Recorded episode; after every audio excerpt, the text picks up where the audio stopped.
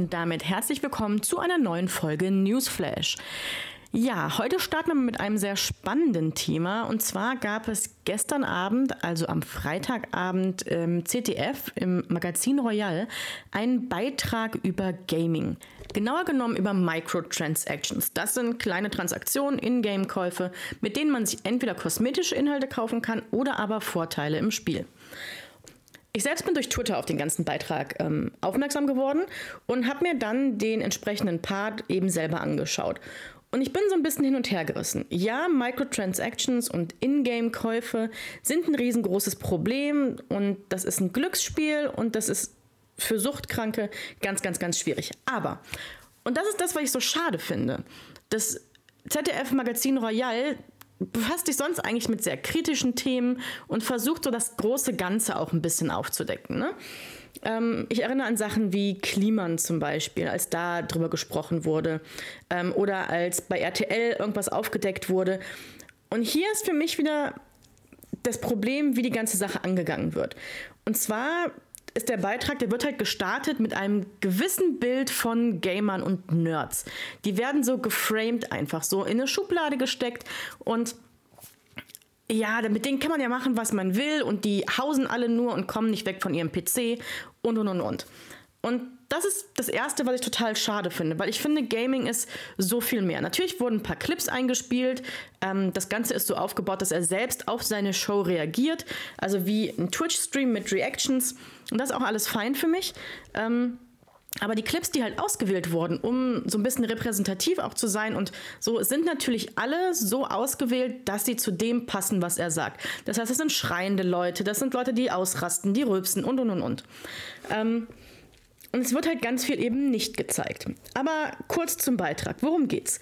Ähm, Jan Böhmermann zeigt so ein bisschen auf, was sind Microtransactions. Er erklärt sie einmal für Leute, die das nicht kennen und dann, wie groß diese Industrie eigentlich ist. Ähm, er spielt mit ein paar Zahlen, dass die Gaming-Industrie eigentlich größer ist als Film und Musik, wenn man alles zusammennimmt und ist gerade auch im deutschen Bereich der Konsum und vor allem auch die Zahlungsbereitschaft unglaublich groß ist. Ähm, eine ganz spannende Sache, und das war mir auch nicht bewusst, ähm, sind die Zahlen zu Käufen und zu den In-App-Käufen. Und zwar wird mit dem Verkauf von Spielen ca. eine Milliarde Euro in Deutschland umgesetzt. Aber mit den In-App-Käufen werden rund 4,3 Milliarden Euro umgesetzt. Und das ist natürlich sehr, sehr spannend. Zeigt aber auch, wie groß dieser Markt ist. Und natürlich gibt es Firmen, die genau das machen möchten, denn die wissen, wie viel Geld man damit machen kann. Eingegangen wird in dem Beitrag vor allem auf Spiele wie FIFA. Ähm, er sagt halt, ne, es ist eigentlich das gleiche Spiel, was jedes Jahr neu rausgebracht wird. Du zahlst 70 Euro für das Spiel um aber wirklich weiterzukommen, ähm, musst du Geld investieren. Du kannst dir entweder diese ähm, Loot Packs, diese Packs mit Karten quasi kaufen, um dir Spieler zu erspielen, oder du musst halt unfassbar viel Zeit in das Spiel investieren. Und das ganz große Problem, und das ist auch das, was in seinem Beitrag auch richtig dargestellt wird, ist, dass Streamer, vor allem große Streamer, denen es nicht an Geld mangelt, in ihren Streams diese Lootboxen öffnen und vollkommen ausrasten, wenn sie einen der großen Spieler ziehen. Das Problem ist natürlich, mit solchen Sachen werden Leute in die Spielsucht getrieben. Und Warum in die Spielsucht? Naja, weil es ist nun mal Glücksspiel. Wenn du so eine Box öffnest, du weißt nicht, was drin ist, du kannst halt zehnmal den gleichen drin haben. Also natürlich nicht in einer Kiste, aber du kannst zehnmal den gleichen ziehen. Und du gibst da unfassbar schnell viel Geld aus. Außerdem wird auch noch darauf hingewiesen, dass es ja immer Ingame-Währungen gibt. Das heißt, wenn du zum Beispiel in einem Handy-Game irgendwas kaufen willst, dann musst du 100 Diamanten haben. Diese 100 Diamanten sind 5,49 Euro. Und irgendwann hast du den Überblick verloren, wie viel Geld du investiert hast. Und ja, das führt dazu, dass Leute spielsüchtig werden, dass sie unfassbar viel Geld ausgeben und vielleicht auch den Überblick darüber verlieren. Für mich ist das Problem in dem Beitrag, dass das sehr undifferenziert dargestellt wird. Es wird halt mit Twitch-Streamern automatisch in Verbindung gebracht, die irgendwie kleine Kinder das Taschengeld aus der, ähm, ja, aus der Tasche ziehen wollen, ähm, obwohl die nur manchmal was daran verdienen, gar nicht das meiste. Aber natürlich tragen sie dazu bei, indem sie das Ganze öffnen. Ähm, ich verstehe den Hintergrund des Beitrags, aber ich finde es so schade, wie Streamer, wie Gamer, wie Nerds wieder dargestellt werden. Und ich glaube, das kann er halt besser. Die Microtransactions, die sollten wir auf jeden Fall diskutieren. Die sollten wir auch auf jeden Fall ähm, kritisieren. die sind ein großes Problem.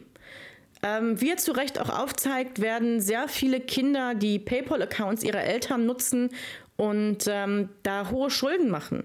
Es gibt Kinder oder, oder Jugendliche, junge Erwachsene, die ihr komplettes Geld auf den Kopf hauen. Zum einen bin ich immer der Meinung, na ja, man sollte mit seinem Geld machen dürfen, was man möchte. Und wenn man mal Gaming als Hobby hat, sollte man sein Geld da rein investieren. Andere kaufen sich halt für ihren Sport ein neues Trikot, was weiß ich. Und wenn man das da halt investieren möchte, sollte man das tun.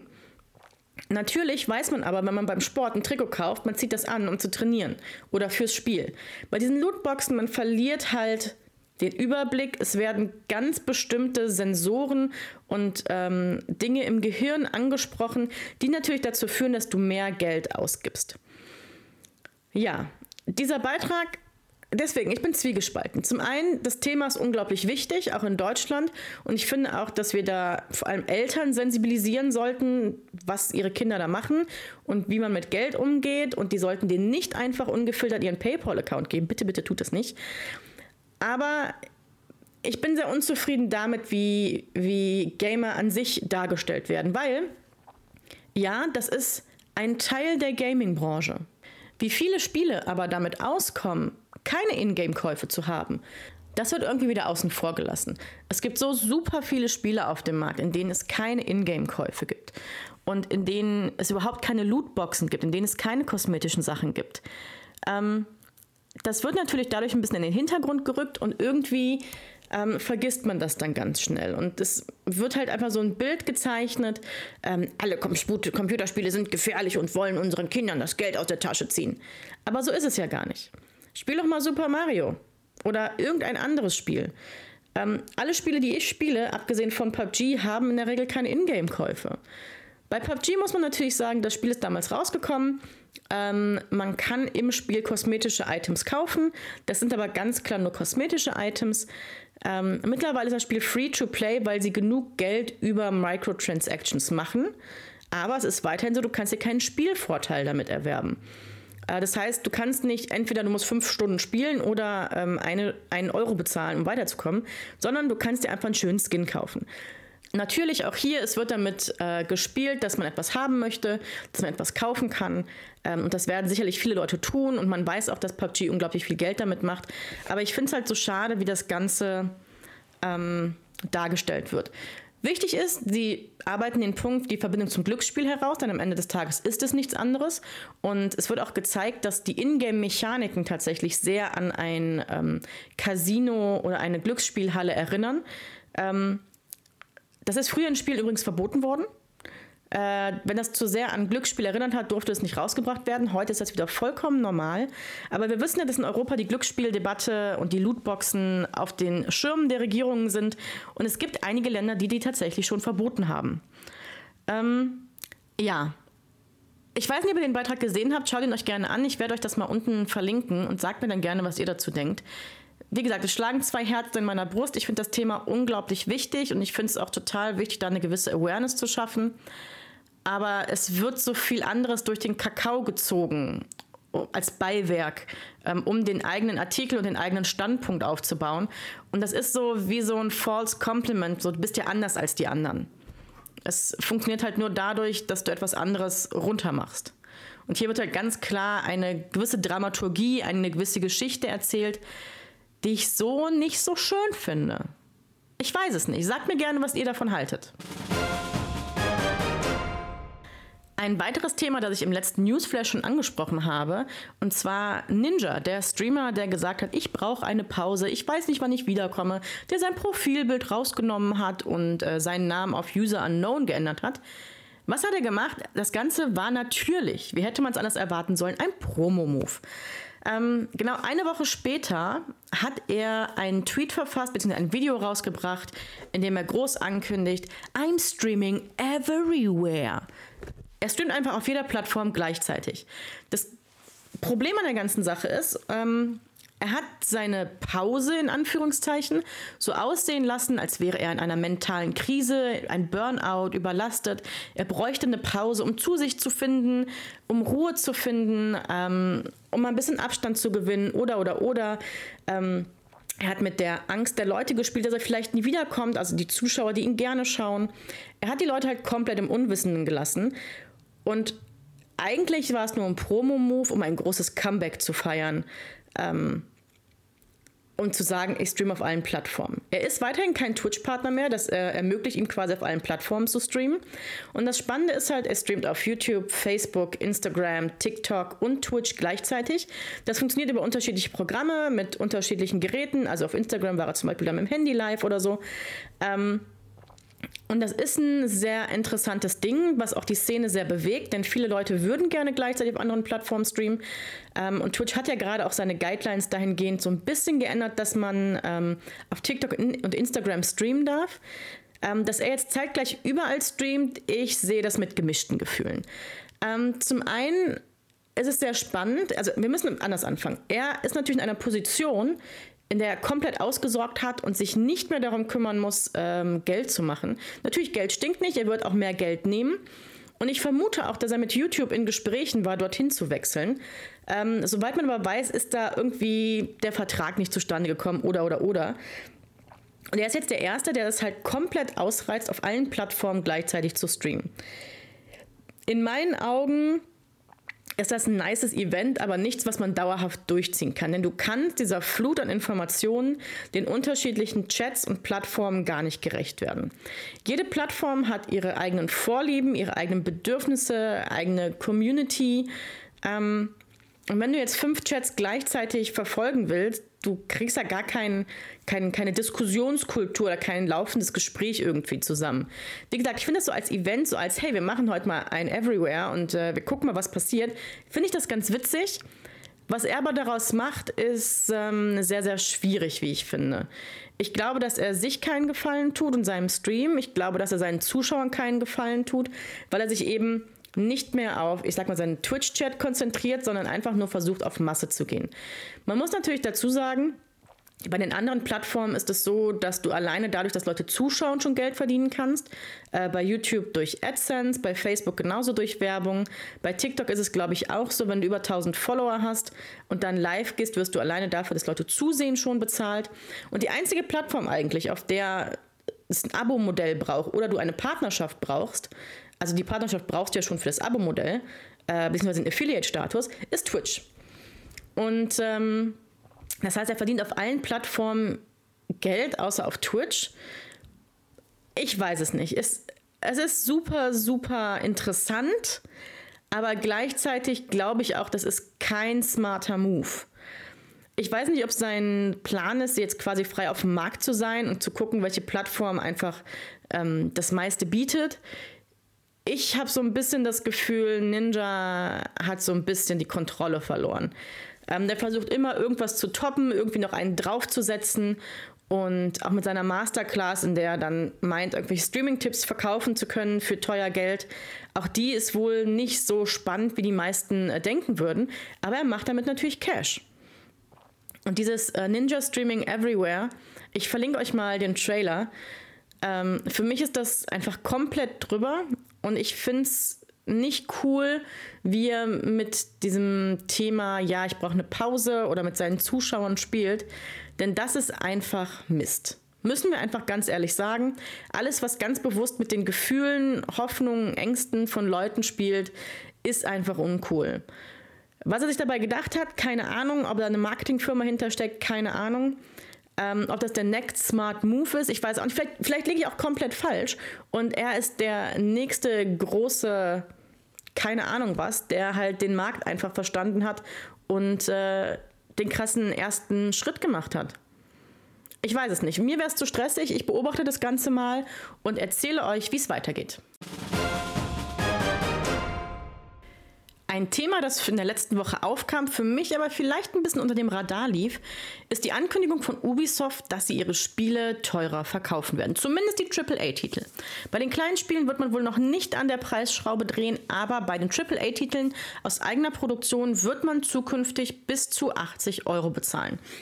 Ähm, Ubisoft sagt natürlich, das sind steigende Entwicklungskosten und das verstehe ich auch, aber die 80 Euro sind natürlich viel Geld. Gehen wir mal ein bisschen in der Zeit zurück. Früher, wo es noch die D-Mark gab, da haben wir locker 100 D-Mark für ein Spiel bezahlt.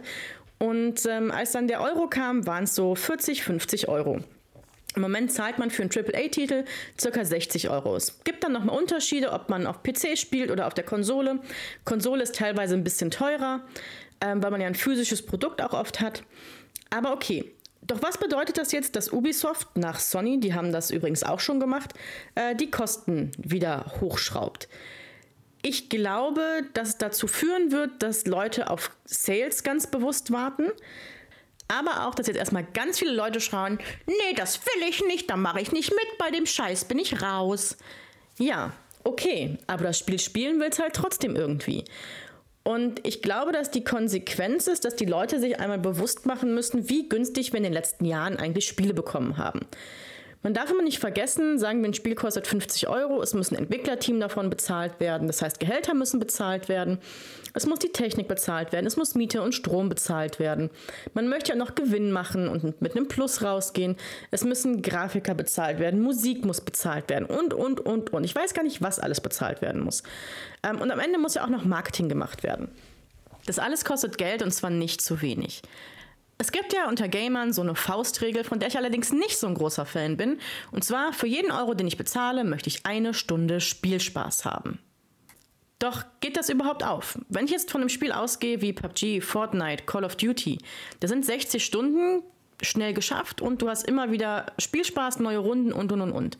Bei einem Story Game oder bei einem RPG, die eine Geschichte erzählen, die also einen limitierten Content hat oder ein limitiertes Zeitkontingent, reden wir von einem Spiel, das vielleicht nur vier Stunden dauert, wenn du es durchspielst. Da geht diese Rechnung einfach nicht auf. Trotzdem kann es ein großartiges Spiel sein. Ich persönlich glaube, dass oft das Problem ist, dass gerade die Deutschen äh, immer weniger ausgeben wollen, aber immer mehr dafür haben wollen. Geiz ist geil, das hat uns Mediamarkt damals schon beigebracht. Ich sehe das aber problematisch, denn man kann nicht immer alles günstig haben und so viel wie möglich rausbekommen. Mal ein Schnäppchen machen ist cool, aber am Ende des Tages müssen Leute bezahlt werden und das Produkt hat ja auch einen gewissen Wert. Und ich finde, du kannst halt nicht sagen, ein Euro für eine Stunde Spielzeit. Doch wie soll man denn den Wert eines Spiels berechnen? Für mich ist es immer so, wenn ich ein Spiel bezahlt habe und ich meinen Spaß hatte und ich glücklich damit bin, dann bin ich bereit, natürlich einen höheren Preis zu bezahlen. Aber das weiß ich ja immer erst im Nachhinein. Ich fände jetzt zum Beispiel auch, wenn ich ein zwei Stunden Story-Game durchspiele, ähm, 60 Euro wahrscheinlich sehr viel oder wenn wir jetzt vom neuen Preis ausgehen, sogar 80 Euro zu viel. Wenn ich aber davon ausgehe, dass das neue Spiel Skull and Bones, das jetzt im November rauskommt, das erste Spiel sein wird, das eben an dieser Preismarke kratzen wird, dann ist das etwas, wo ich mir sage, okay, wenn das Spiel wirklich so gut ist, wie sie ankündigen, dann kann ich mir das gut vorstellen. Warum? Weil du viele, viele Stunden Spaß in diesem Spiel haben wirst. Du wirst eine neueste Technik bekommen. Du bekommst eine neue Welt, die es so noch nicht gegeben hat. Jetzt kritisieren natürlich schon viele, ja, aber Skull und Bones, die haben uns das schon so früh versprochen. Und jetzt hängen die so hinterher und das dies und das und ja. Aber sie haben die Zeit genommen und das Ganze gut gemacht. Zumindest hoffen wir das. Was man jetzt natürlich immer noch sagen muss, was passiert mit diesem Geld? Was passiert mit diesem Mehrgeld? Kommt auch was bei den Entwicklern an, die tatsächlich an diesem Spiel arbeiten? Wurde eine Crunch-Time durchgezogen oder mussten die das nicht machen? Es gibt da ganz viele Fragen, aber ich finde dieses grundsätzlich den Preis anheben erstmal okay. Ich kann es verstehen, gerade in der heutigen Zeit. Wir werden aber sehen müssen, ob da alle mitziehen, wie die Verkaufszahlen sind. Ich bin sehr gespannt, wie das für Ubisoft ausgehen wird. Ähm, wie gesagt, das ist eine Nachricht, die ist irgendwie rausgehauen worden, da ist kurz drüber gesprochen worden, aber es scheint aktuell nicht so viele Leute zu interessieren. Schauen wir mal, wie das ist, wenn das erste Spiel rauskommt, das tatsächlich den neuen Preis hat. Was sagt ihr zu der Preiserhöhung? Ist das für euch gerechtfertigt, dass 80 Euro für ein Spiel wie zum Beispiel Skull and Bones ähm, veranschlagt werden? Und natürlich gibt es auch News aus der Twitch-Welt. Und da gibt es eine Sache, die die Meinungen spaltet. Und zwar hat Twitch bekannt gegeben, dass sie zum 3.10. diesen Jahres den Host-Modus abstellen werden. Das heißt, man wird niemand mehr hosten können. Es gibt kein automatisches Hosten. Ähm, das wird alles abgeschafft und dann wird es die Raid-Funktion geben und die Shoutout-Funktion. Die Raids kennen wir ja schon. Shoutout wird demnächst noch neu eingeführt. Ähm, damit kann man dann quasi während eines Livestreams auf andere Kanäle hinweisen. Die Begründung von Twitch ist relativ simpel. ähm, es ist nicht das, was die Leute wollen. Die Leute wollen, wenn sie einen Stream schauen, mit dem Streamer interagieren und bei einem Host sind sie quasi auf einem fremden Kanal, können nicht im Chat schreiben und das ist nicht das, was die Community will und es hilft also nicht beim Wachstum. Ja, verstehe ich. Aber ich glaube, dass es trotzdem sehr vielen Leuten geholfen hat, neue Kanäle kennenzulernen. Wenn ich zum Beispiel auf den Lieblingsstream von mir gegangen bin, äh, gesehen habe, ach, der ist offline, aber geguckt habe, hey, wann ist der nächste Stream da? Und dann da oben irgendein Stream lief, habe ich immer mal zumindest für eine Sekunde hingeschaut. Wenn mich dann das Spiel nicht interessiert hat oder die Stimme nicht, dann habe ich weggeklickt, klar. Aber ich habe für eine Sekunde dem Stream eine Aufmerksamkeit geschenkt. Aber gut, lässt sich nicht ändern. Wir haben noch die Raid-Funktion. Das macht allerdings für mich nur Sinn, wenn man live war und dann zu jemandem rüber hosten möchte. Ähm, es gab ja diese Auto-Hosting-Funktion, über die wir gerade gesprochen haben. Die wird jetzt umgenannt in vorgeschlagene Kanäle.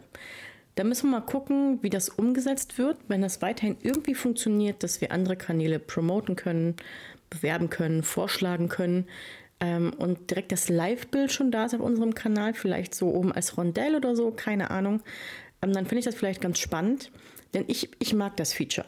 Ich mochte das immer, dass man Kanäle vorschlagen kann, äh, vorschlagen kann, dass man Hosts machen kann, ohne direkt seinen ganzen Kanal rüber zu schicken sondern wirklich nur, ne, das Bild geht rüber und die Leute können entscheiden, ob sie da hingehen oder nicht. Ich finde immer die Möglichkeit zu haben, das ganz nett.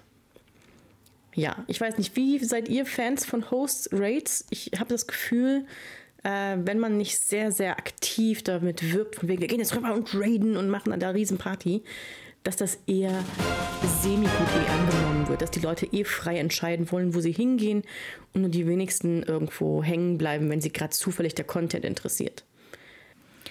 Ja, und das war es auch schon wieder mit dem Newsflash für diese Woche. Ich hoffe, ihr hattet Spaß und lasst mir gerne Feedback da. Mich interessiert vor allem, gefällt euch die Themenauswahl? Ist Sound und alles okay? Ähm, die Art, wie ich rede? Lasst mir einfach sehr, sehr gerne irgendwelche Kommentare da, dass ich äh, weiß, ob das Ganze hier in die richtige Richtung geht. Schaut super gerne auf Patreon vorbei. Ihr wisst, ich möchte dadurch das Projekt finanzieren.